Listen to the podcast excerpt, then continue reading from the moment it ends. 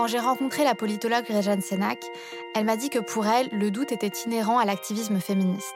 C'est pas tranquille comme chemin, ça peut pas l'être, et c'est pas confortable. En CE1, j'apprends que le masculin l'emporte sur le féminin. J'applique la règle. En cinquième, je mets des soutiens-gorge. J'en ai pas du tout envie, mais on me dit que c'est la chose à faire. En seconde, au lycée, je suis passionnée par les maths, mais on me pousse vers la filière littéraire. Finalement, je décide quand même de faire des maths. J'avance dans le monde avec les certitudes qu'on m'inculque. Il y a des cases, des vérités qui sont immuables. Mais à 17 ans, dans un rayon de la bibliothèque de mon quartier, je tombe sur un livre de Simone de Beauvoir, Mémoire d'une jeune fille rangée. C'est la première fois que j'entends parler de féminisme. Être femme, ce n'est pas une donnée naturelle. Et là, c'est un aller simple pour une autre réalité. C'est le résultat d'une histoire. Les cases éclatent, les vérités muent. À 20 ans, j'apprends que les femmes n'ont pas toujours été les seules à porter robe et talons, puisqu'à la cour du roi Louis XIV et jusqu'à la régence de Philippe d'Orléans au XVIIIe siècle, il s'agissait d'un habit commun pour les hommes. J'apprends que du Moyen Âge jusqu'au XXe siècle, le bleu a été la couleur de la Vierge Marie, symbole de la pureté divine et de la féminité. Et qu'en réalité, l'affirmation du rose pour les filles et du bleu pour les garçons ne date que du XXe siècle grâce à l'innovation du marketing genré. Encore un désir modelé sur la société capitaliste, comme la cigarette chez les femmes dont nous parlions dans l'épisode précédent. Le but du rose pour les filles, inciter les parents à offrir à leurs enfants des habits différents en fonction du genre, et donc à en acheter toujours plus. Un peu plus tard, j'apprends que le masculin ne l'a pas toujours emporté sur le féminin, car il s'agit en réalité d'une règle de grammaire qui ne date que du XVIIe siècle. Et à partir de là, je me demande, combien d'évidences que l'on m'avait vendues comme immuables vont encore être remises en cause? Et je ne peux pas m'empêcher de douter. Je commence à m'inquiéter parce que de ces doutes naît un autre questionnement. Est-ce qu'à un moment donné, je vais m'arrêter de douter? Ou alors est-ce que ce doute va avoir raison de mon esprit? Je pense à ces féministes qui ont perdu la raison. Virginia Woolf, en proie à la dépression, écrit dans sa lettre d'adieu qu'elle se suicide car elle ne veut pas perdre la tête. Shulamit Firestone, féministe américaine et canadienne atteinte de schizophrénie, est retrouvée morte chez elle après avoir cessé de s'alimenter. Je sais que Virginia Woolf et Shulamit Firestone souffraient de pathologie mentale. Mais je ne peux pas m'empêcher de me demander est-ce que c'est le féminisme et les doutes qui l'accompagnent qui leur ont donné le coup de grâce? Être féministe, c'est douter en permanence.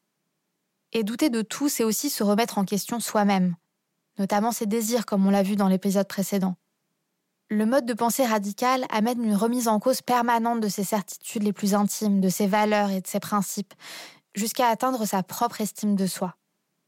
C'est épuisant.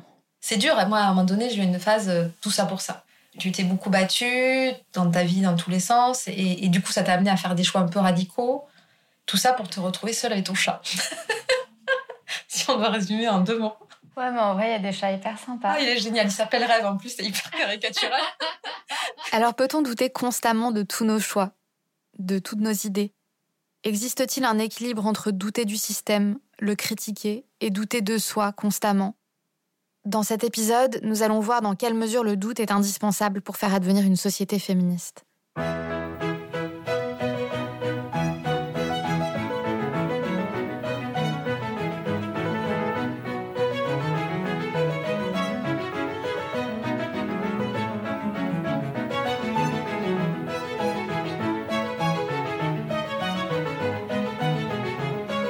Suis Rebecca Amselem, activiste féministe. Bienvenue dans la méthode.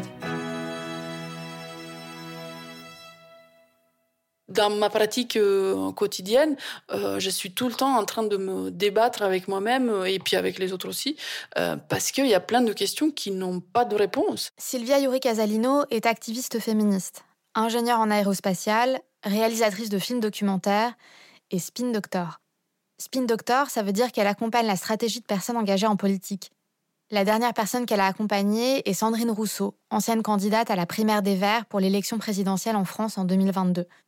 Yuri Casalino est d'accord avec la politologue Réjeanne Sénac. Le doute est inhérent au féminisme.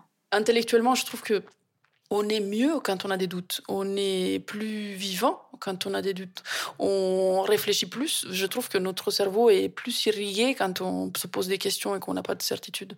Je trouve que c'est beaucoup plus intéressant de fonctionner euh, avec le doute. Et d'ailleurs, euh, le dernier bouquin de Donna Haraway s'appelle Staying with the Trouble. Donna Haraway est une scientifique américaine féministe. C'est une des pionnières du cyberféminisme. Le cyberféminisme, ce n'est pas un grand complot mondial de femmes qui vont casser l'ambiance sur les forums parce qu'elles ne seraient plus invitées aux soirées.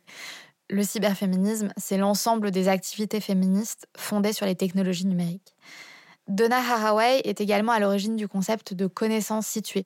Vous savez, c'est ce concept qui encourage à préciser d'où on parle, de préciser son genre ou sa situation économique avant de s'exprimer sur un sujet. Une démarche plus honnête selon elle, car elle dit qu'aucun savoir ne peut être objectif à 100%.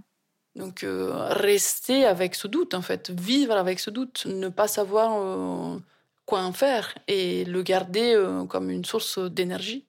Pour Yuri Casalino, le concept de trouble, le doute en français, est fondamental dans le mouvement féministe. Je suis complètement d'accord.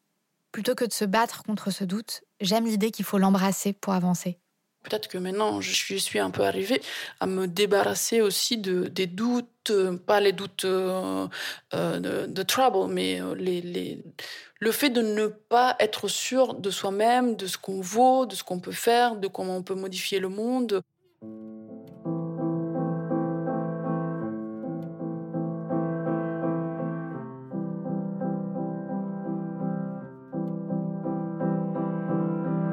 Que je comprends, c'est qu'il y a deux types de doutes. Celui qui me fait peur, c'est le doute qui surgit quand nos fondations et nos certitudes sont ébranlées. Ce doute-là mène à un ébranlement de l'estime de soi, à la peur de ne pas être à la hauteur, à la paralysie. La paralysie de soi-même d'abord, mais aussi de notre lutte pour une société féministe. Et il existe un autre doute, un doute qui permet de remettre en cause la pertinence de nos institutions, celui qui permet d'émettre des critiques sur le monde actuel. Et c'est ce doute-là qui est inhérent au féminisme. Eh, le doute me paraît être un moment stratégique, parce que c'est une façon de sortir d'un automatisme, de ce qu'il faudrait faire ou de comment il faudrait résoudre une situation, ou de comment il faudrait réorienter quelque chose qui se produit comme s'il existait un ensemble de solutions évidentes à ce qui se passe. Nous retrouvons ici Véronica Gago, sociologue et activiste argentine, que nous avons déjà entendue dans la méthode lorsque nous parlions de la joie. Elle nous explique ici à quel point le doute est central dans sa méthodologie d'activiste féministe. Véronica Gago est l'une des cofondatrices du mouvement Ni Una Menos, qui signifie en français pas une de moins. C'est un mouvement féministe d'ampleur phénoménale qui a donné lieu à des centaines de manifestations massives en Argentine, au Chili, au Pérou, mais aussi en Espagne pour lutter contre les violences faites aux femmes, et en particulier les féminicides. C'est l'un des mouvements féministes les plus importants du XXIe siècle. Il a même son propre hymne, El violador es tú, le violeur c'est toi, en espagnol. Alors que je dirais que, que le doute n'est pas le contraire de l'action que le doute n'est pas une forme de paralysie et que la question c'est de savoir comment, au contraire, on peut faire de ce doute un moment d'autoréflexion collective. Douter, c'est se laisser la place pour réfléchir, se laisser la possibilité de remettre en question nos évidences pour inventer de nouveaux possibles. Je pense que le doute fait partie du processus de fabrication politique. Il s'agit en fait de créer une place pour un moment où on va pouvoir se demander pourquoi ce qui se passe est en train de se passer. Comment interpréter ce qui est en train de se passer et comment on peut orienter notre énergie pour transformer cette situation. S'il n'y avait aucun doute, il n'y aurait pas d'enquête, il n'y aurait pas de recherche. Tout serait parfaitement clair et net. Or, parfois, le doute, c'est aussi prendre du temps et se donner du temps pour ne rien faire du tout.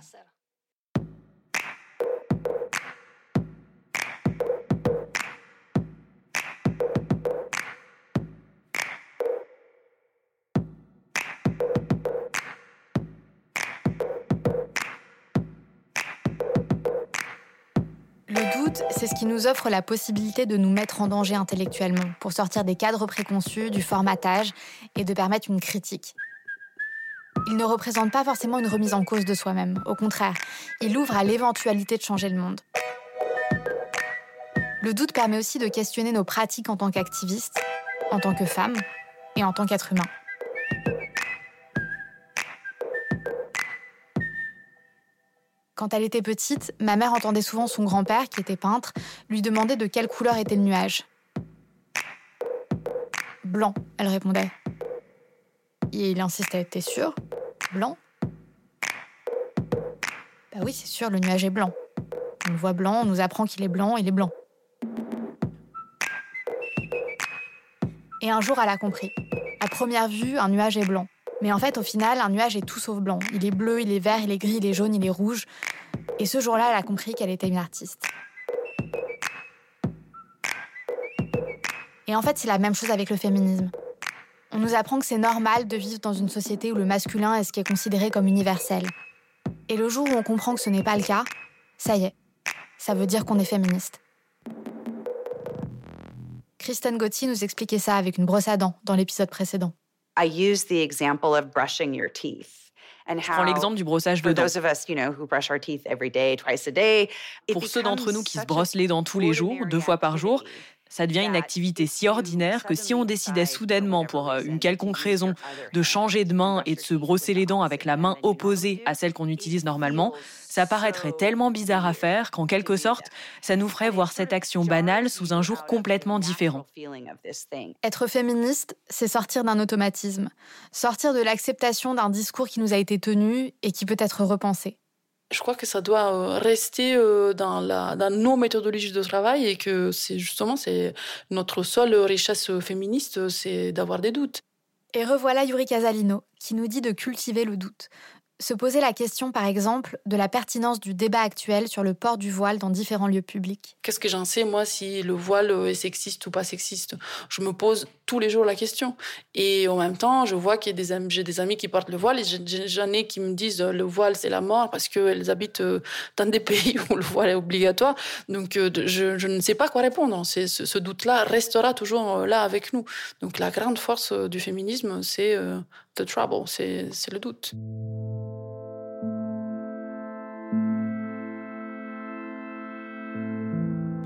Faut-il interdire le port du voile en France dans l'espace public? Quand il y a des femmes voilées, on n'est plus en France. La France a-t-elle un problème avec le, voile? Donc pour vous, le voile est en contradiction avec la connaissance? La question du port du voile en sortie scolaire. Le port du voile est l'exemple typique d'un sujet sur lequel énormément de personnes s'expriment dans les médias sans se poser les bonnes questions. Par exemple, quel est l'avis des femmes qui portent le voile? Trouvent-elles le voile sexiste? Le portent-elles toutes pour les mêmes raisons? De quelle manière leurs conditions de vie affectent-elles leur décision ou pas de le porter? Pour Yuri Casalino, ce sont toutes ces questions qu'il serait bénéfique d'aborder dans les médias. Car en se posant ces questions, on se rend compte que le débat pour ou contre n'a aucun sens. Et pour ça, il est nécessaire de douter. Si on accepte juste la polarisation pour ou contre sans la remettre en cause, on se questionne jamais.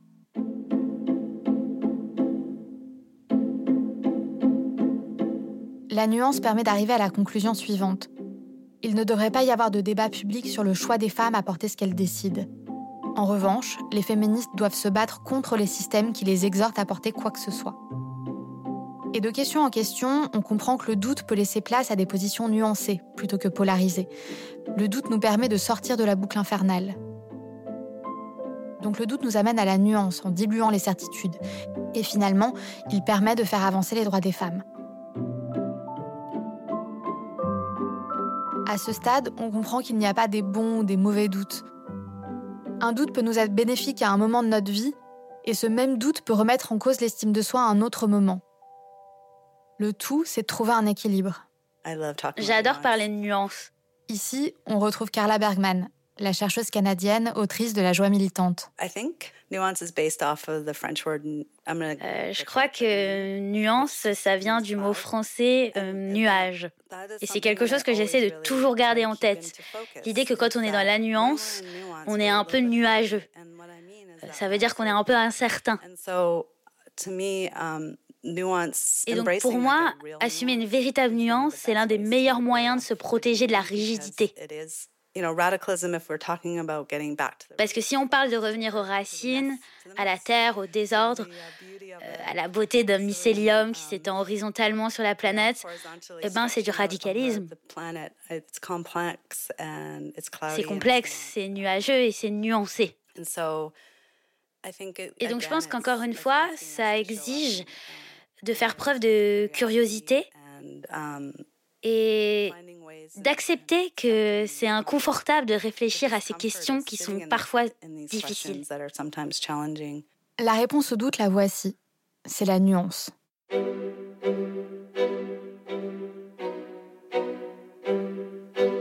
Maintenant que j'ai dit ça, j'ai envie de dire oui, mais mais il n'est pas si facile en fait de tenir des propos nuancés en tant que féministe. Réponse d'Emmanuel Macron. À l'école, je suis plutôt tenue décente, exigée. Je ne suis pas défenseur de l'uniforme, mais tout ce qui renvoie à une identité, à une volonté de choquer ou d'exister n'a pas sa place à l'école. Le 14 septembre 2020, je suis invitée par la chaîne BFM pour parler du crop top à l'école. Vous vous souvenez de ce mouvement du 14 septembre lorsque des jeunes filles ont revendiqué leur droit de porter ce qu'elles voulaient à l'école? Et eh bien ce jour-là, de nombreuses jeunes filles, beaucoup de garçons se sont rendus dans leurs établissements en crop top et mini-jupe pour apporter leur soutien à celles qui s'étaient fait exclure pour s'être habillées ainsi. Faut-il imposer des limites, réglementer en quelque sorte Doit-on laisser nos filles s'habiller comme elles le veulent au lycée et au collège? Ça, c'était la phrase d'ouverture du présentateur de BFM. Dans une atmosphère plutôt tendue, je me prépare à un tsunami de mépris. Je fais face à un énième conservateur dont les positions sur le crop top sont assez peu nuancées, Staline, le crop top, même combat.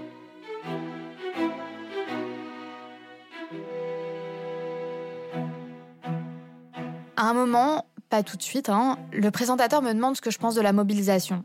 Et là, je réponds tout de suite évidemment que je soutiens ces jeunes filles, évidemment qu'elles ont raison de manifester pour le droit de porter ce qu'elles veulent. Je suis à fond derrière elles. Ma position semble limpide, je veux qu'il soit clair que je les soutiens. Et je les soutiens d'ailleurs. Mais comme sur toutes les questions, comme sur toutes les mobilisations, ma vraie position est finalement un peu plus nuancée. J'aurais pu dire, sans remettre en cause mon soutien, je trouve qu'il serait intéressant de préciser que les jeunes filles sont souvent sexualisées. Et oui, le phénomène a tendance à empirer lorsqu'elles portent des vêtements sexy. Des crop tops par exemple. Mais ce phénomène s'aggrave également parce que l'on n'apprend pas aux garçons à respecter le corps des filles. La solution n'est pas seulement d'inciter les jeunes filles à couvrir leur corps, mais aussi d'apprendre aux garçons à ne pas les sexualiser.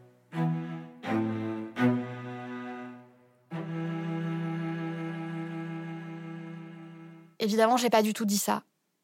Déjà parce qu'une phrase aussi longue sur un plateau de BFM sans se faire couper, c'est impossible.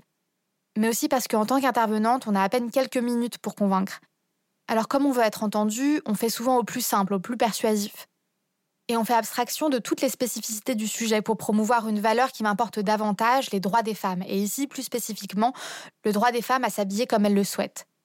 Alors au lieu de dire ma réponse préférée, la réponse nuancée, après avoir affiché mon soutien, j'ai juste ajouté de toute façon c'est la faute aux adultes, ils ont l'esprit mal placé, de manière un chouillou plus éloquente, mais quand même.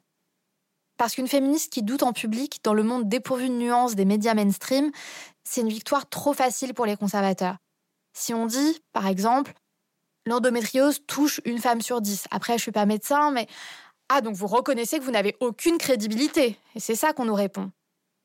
Parce qu'à la moindre nuance, finalement, on nous place dans la bouche la position opposée à celle que l'on souhaitait défendre. Et donc, à ce moment-là, avec ce type de mécanisme, on nous dissuade très fort de nuancer nos propos. La nuance est vue comme un attribut conservateur par les médias, Pourtant, au départ, la notion était surtout défendue par des intellectuels de gauche aux valeurs humanistes, comme l'écrivain Albert Camus et la philosophe marxiste Simone Veil. Veil avec un W, pas avec un V comme la ministre qui a légalisé l'avortement en France. Simone Veil, c'est une intellectuelle qui disait que l'absence de doute et de nuance nous éloignait constamment de la vérité. Dans un ouvrage qu'elle a publié en 1940 et qui s'appelle Notes sur la suppression générale des partis politiques, Simone Veil écrit On en est arrivé à ne presque plus penser, dans aucun domaine qu'en prenant position pour ou contre une opinion. Ensuite, on cherche des arguments selon le cas, soit pour, soit contre. Ça vous rappelle la réflexion de Yuri Casalino sur la pertinence des positions tranchées sur l'autorisation du port du voile? Eh bah oui, c'est ça. Et Simone Veil faisait exactement la même réflexion il y a 80 ans. Le combat pour la nuance, c'est aussi celui de l'écrivain Albert Camus. Dans ses lettres à un ami allemand, une correspondance fictive qu'il a publiée dans le journal Combat durant la Deuxième Guerre mondiale, il expose tout l'intérêt de la nuance. Nous luttons pour cette nuance qui sépare le sacrifice de la mystique, l'énergie de la violence, la force de la cruauté. Pour cette faible nuance encore qui sépare le faux du vrai et l'homme que nous espérons des dieux lâches que vous révérez. Je serais tenté de vous dire que nous luttons justement pour des nuances, mais des nuances qui ont l'importance de l'homme même. Ce que les deux intellectuels disent ici, c'est que nous avons cruellement besoin de nuances. Et en même temps, les propos nuancés ne paraissent pas entendus. S'exprimer de manière simple et tranchée semble apporter davantage de soutien, d'adhésion. Mais savoir être à la fois radical et nuancé, c'est là que réside pour moi le vrai courage. C'est ce que j'appelle le courage de l'équilibre radical. C'est-à-dire accepter de ne pas plaire à autant de gens qu'on le pourrait, mais choisir d'être dans la réflexion mesurée, constructive, plutôt qu'être dans la réaction.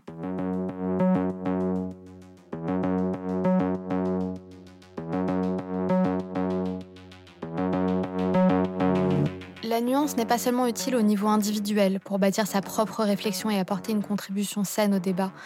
La nuance est aussi nécessaire au niveau collectif, au sein d'un mouvement social, notamment pour définir l'agenda d'une mobilisation collective. Et c'est Sarah Schulman qui m'éclaire sur la question. En plus d'avoir écrit Le conflit n'est pas une agression, la chercheuse a été activiste au sein d'ACT UP New York, association de lutte contre le sida. De cet engagement, elle en a tiré un livre, Examinons les faits, une histoire politique d'ACT UP New York de 1987 à 1993.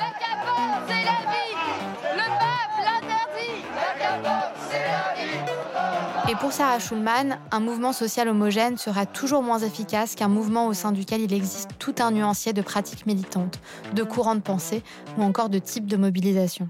Yeah, there's an obsession now with homogenized thinking. En ce moment, l'homogénéisation, c'est une obsession.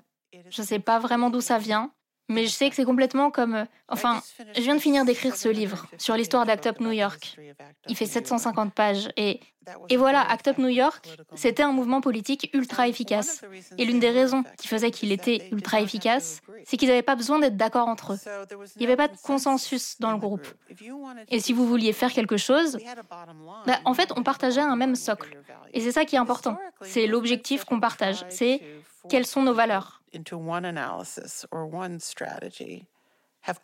Dans l'histoire, les mouvements qui ont essayé de forcer les gens à adopter une seule analyse ou une seule stratégie, ils ont tous échoué. Et je ne pense pas qu'il y ait eu d'exception. Du marxisme le plus idéologique jusqu'au féminisme pur et dur, ou euh, quoi que ce soit d'autre, en fait, ça fonctionne pas parce que les gens, ils peuvent être que là où ils sont. Tu peux pas les forcer à être là où ils sont pas. Donc un bon mouvement, ça aide les gens à être efficaces là où ils sont. Mais il faut arrêter de vouloir faire en sorte que les gens soient comme toi. Ça fonctionne pas. Un mouvement nuancé vaut mieux qu'un mouvement homogène. Et par ailleurs, aucun mouvement n'est véritablement homogène. En cas de division interne, il est impossible de convaincre un militant ou une militante qui n'a pas envie d'être convaincu. Donc, quitte à avoir des divergences de points de vue, pour Sarah Schulman, autant les assumer. Et puis d'ailleurs, ça permettrait d'éviter de polariser le mouvement, ce qui diviserait ses militants et ses militantes et affaiblirait la lutte. À l'époque, nos valeurs, c'était l'action directe pour mettre fin à la crise du sida. Donc si quelqu'un avait une idée d'action directe, qui selon lui pouvait être efficace, mais que moi je la trouvais mauvaise, ben j'avais qu'à pas y participer. Mais j'allais pas non plus l'empêcher de la mettre en œuvre. Il pouvait le faire. Et puis moi de mon côté, ben je pouvais décider de rassembler 10 personnes pour mettre en œuvre mon idée. Et voilà, on le faisait. Et donc en fait, cette structure de démocratie radicale, ce qu'elle produit, c'est une simultanéité d'actions. Il y avait différents types d'actions qui pouvaient se dérouler en même temps, avec des formes différentes chacune, des approches différentes.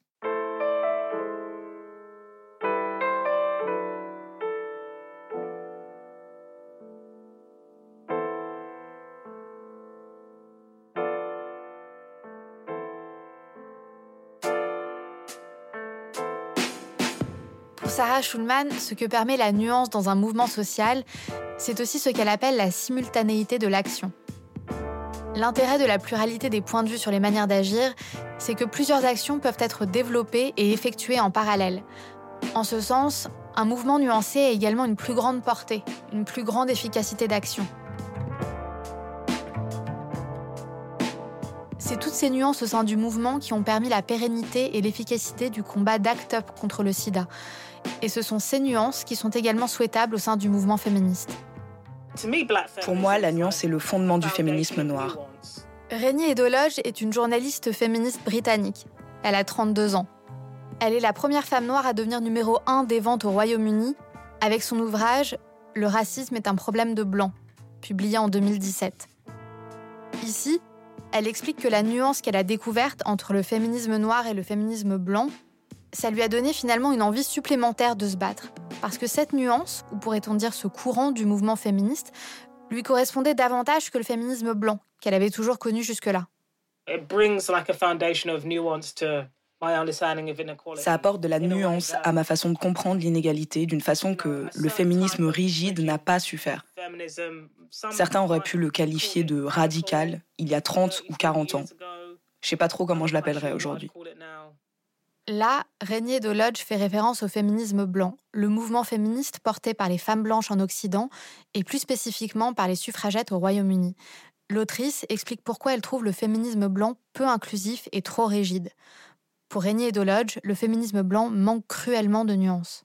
And I'm not trying to like do down the feminists who came up with those thoughts because they did et je cherche pas à rabaisser les féministes qui ont eu ces idées-là. Hein. Ce qu'elles ont fait à l'époque pour les femmes, c'était super.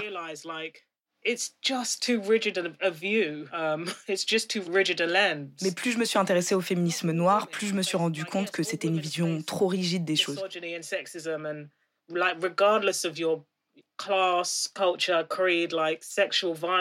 Parce que ça prend pas en compte toutes les femmes. Oui, toutes les femmes sont victimes de misogynie et de sexisme, peu importe ton milieu social, tes croyances. La violence sexuelle, par exemple, c'est un type de misogynie qui nous touche toutes. On vit toutes sous sa menace. Mais moi, je fais pas partie de la même classe qu'une femme britannique blanche qui descend de l'aristocratie. Et cette rigidité, cette vision binaire des femmes, des hommes, où les hommes sont toujours oppresseurs des femmes, ça empêche de voir les intersections de la discrimination. Le féminisme blanc est donc un courant de pensée antipatriarcal, mais taché de réflexes de dominance blanche. C'est ce que l'on appelle aussi la blanchité, une attitude aux antipodes de la nuance.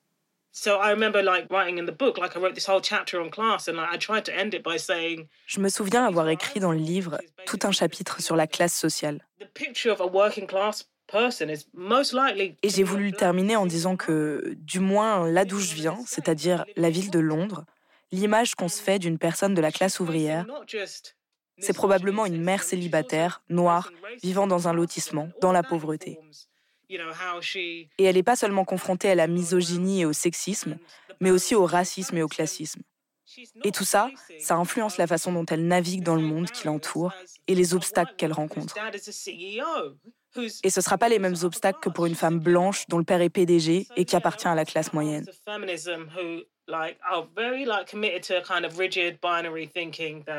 Alors oui, il y a des branches du féminisme qui sont très attachées à une sorte de pensée binaire, rigide, qui est tout simplement en conflit avec l'approche intersectionnelle.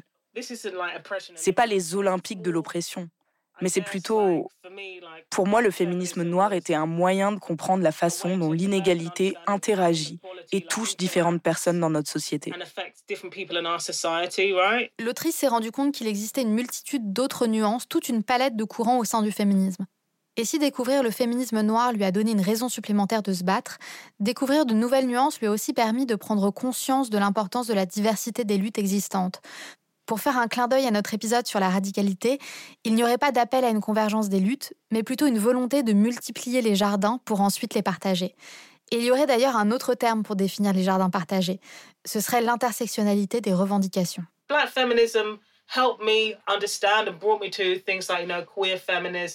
Et je pense que le féminisme noir, ça m'a aidé à comprendre des choses comme le féminisme queer et l'intersectionnalité.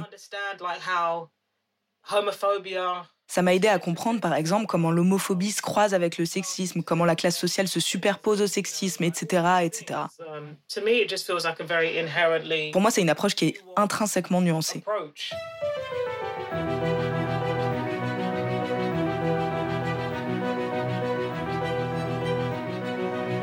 Je l'ai toujours dit, à moi certes, mais je l'ai toujours dit, plus il y a de conflits, de courants de pensée, plus ça signifie que le mouvement féministe est fort, large, pluriel. Par ailleurs, il est impossible pour un mouvement politique de se présenter comme émancipateur s'il n'y a qu'un courant, en l'occurrence celui des femmes blanches cis hétérosexuelles, qui fait la loi sur ce qui peut être considéré comme légitime ou pas légitime. Toutes les nuances d'opinion et de moyens d'action au sein du mouvement féministe peuvent et doivent cohabiter. Si Régnier et Dolodge avaient rejeté en bloc toute idée féministe après avoir découvert que le féminisme blanc n'était pas fait pour elles, eh ben, elles ne se seraient jamais intéressées au féminisme noir. Et si ACT UP n'avait pas maximisé son efficacité d'action et la cohésion entre ses militants, la lutte contre le sida n'en serait peut-être pas là où elle en est aujourd'hui. De la même manière, la spin doctor Yuri Casalino pense que le mouvement féministe devrait être nuancé par essence. Et elle explique cela en citant de nouveau Donna Haraway, la scientifique américaine féministe. Elle était biologiste et euh, féministe, donc elle travaillait dans des laboratoires où on fabriquait euh, le napalm pendant la guerre du Vietnam, et en même temps, euh, elle se battait pour la paix. Donc, je vais la citer parce qu'elle me rassure, elle, humainement, tu vois, je pense tout le temps à elle. Elle dit, on est tous un peu des cyborgs, on n'est jamais seulement une chose ou une autre. Ce que veut dire Donna Haraway, c'est que pour nous débarrasser du patriarcat, nous devons accepter que le féminisme ne soit pas un mouvement complètement homogène, ce qui rejoint d'ailleurs les points des autrices Régnier Dolodge et Sarah Schulman. Pour être efficace, nous devons considérer le féminisme comme un mélange, une cohabitation de plusieurs États. Et c'est pour cela que, selon la spin docteur Yuri Casalino, être féministe radical, ça ne veut pas dire tout effacer. Ça veut dire revenir à la racine et décider de ce que l'on veut garder et de ce que l'on veut jeter. Je crois qu'à ce moment, c'est euh, plutôt euh, essayer de réformer les institutions. Je trouve que c'est intéressant. Je trouve qu'il y a des ouvertures. On a été aidé par euh, les mouvements MeToo. On a été aidé. C'est le bon moment peut-être pour essayer de, démonter ce, ce mécanisme-là, mais pas le raser et en construire un nouveau. Pour Yuri Casalino, il n'est ni possible ni souhaitable de raser totalement la société dans laquelle on vit. Il faut en démonter le mécanisme, comme avec les boulons de Geneviève Fraisse dans l'épisode 1. L'idée, c'est de ne pas tout rejeter en bloc. Pour Yuri Casalino, c'est aussi ça, faire preuve de nuance dans son jugement. D'un côté, nous devons douter constamment du monde pour formuler des critiques constructives, et de l'autre, on se fait engueuler par les conservateurs pour oser dénoncer publiquement des injustices sur des plateaux de télévision, tout en se faisant réprimander par ces mêmes conservateurs parce qu'on n'est pas assez nuancé. C'est à n'y rien comprendre.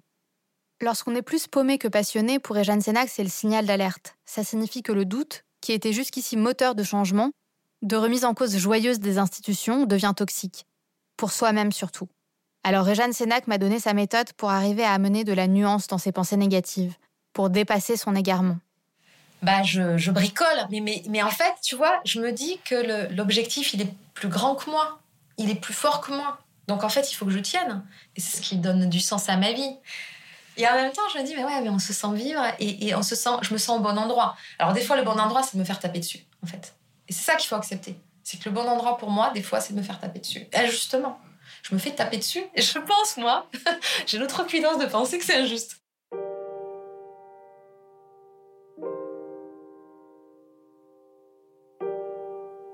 Depuis que j'ai commencé à écrire ma newsletter des Glorieuses, je doute. Avons-nous raison de vouloir à ce point bousculer ce système? Je me le demande constamment. Je doute de mes capacités à survivre à la dureté de l'engagement féministe. Les attaques sont incessantes, les soutiens peu visibles, peu nombreux, et l'entourage éloigné confond des propos publiés sur Twitter avec notre réel agenda militant. Les victoires accentuent la haine, la détestation viscérale de la part de celles et ceux qui ne voient pas l'inconvénient à continuer de vivre dans ce système. Pour arriver à une société féministe, il faut remettre en question ses certitudes. Et pour le faire sans se faire dévorer par le doute, ni verser au contraire dans une vision trop binaire de nos institutions, on a besoin de nuances. Car le plus grand danger pour le féminisme, comme pour tous les mouvements sociaux, c'est la tendance à verser dans le tout ou rien, dans le pour ou contre, dans le oui ou non. J'ai envie de croire qu'on vit dans un monde idéal où la justice nous protège de manière égalitaire, mais le doute arrive quand je m'informe sur la manière dont certaines femmes victimes de violences sont traitées par certains magistrats ou certains policiers. Le doute persiste et me pousse à chercher, à m'intéresser davantage au sujet. C'est alors que vient la nuance. En me renseignant, je me rends compte que le problème ne concerne ni certains magistrats, ni tout le corps des magistrats. C'est le système qui traduit la domination violente du patriarcat dans notre société, pas les individus. Être nuancé, c'est dire que ces magistrats sont des personnes, que si ils et elles étaient davantage formés, Ça leur permettrait de pratiquer leur métier de manière plus égalitaire, donc plus efficiente. Donc avoir un propos nuancé, c'est pas rejeter en bloc toute la justice, mais la transformer. Alors je cherche la nuance, je déplace le curseur de mes opinions sur le continuum de ma subjectivité. Et grâce à cette nuance, je continue d'alimenter mon imaginaire, mon utopie. Et mon utopie, ce serait une société nuancée et féministe, dont la pluralité des idées et le respect de chacune et de chacun constitueraient les valeurs de base. C'est à nous d'avoir le courage de la nuance, là où nos adversaires essaient de nous en empêcher. Prochaine et dernière étape, l'utopie. Non pas comme but, mais comme la méthode qui va changer nos vies.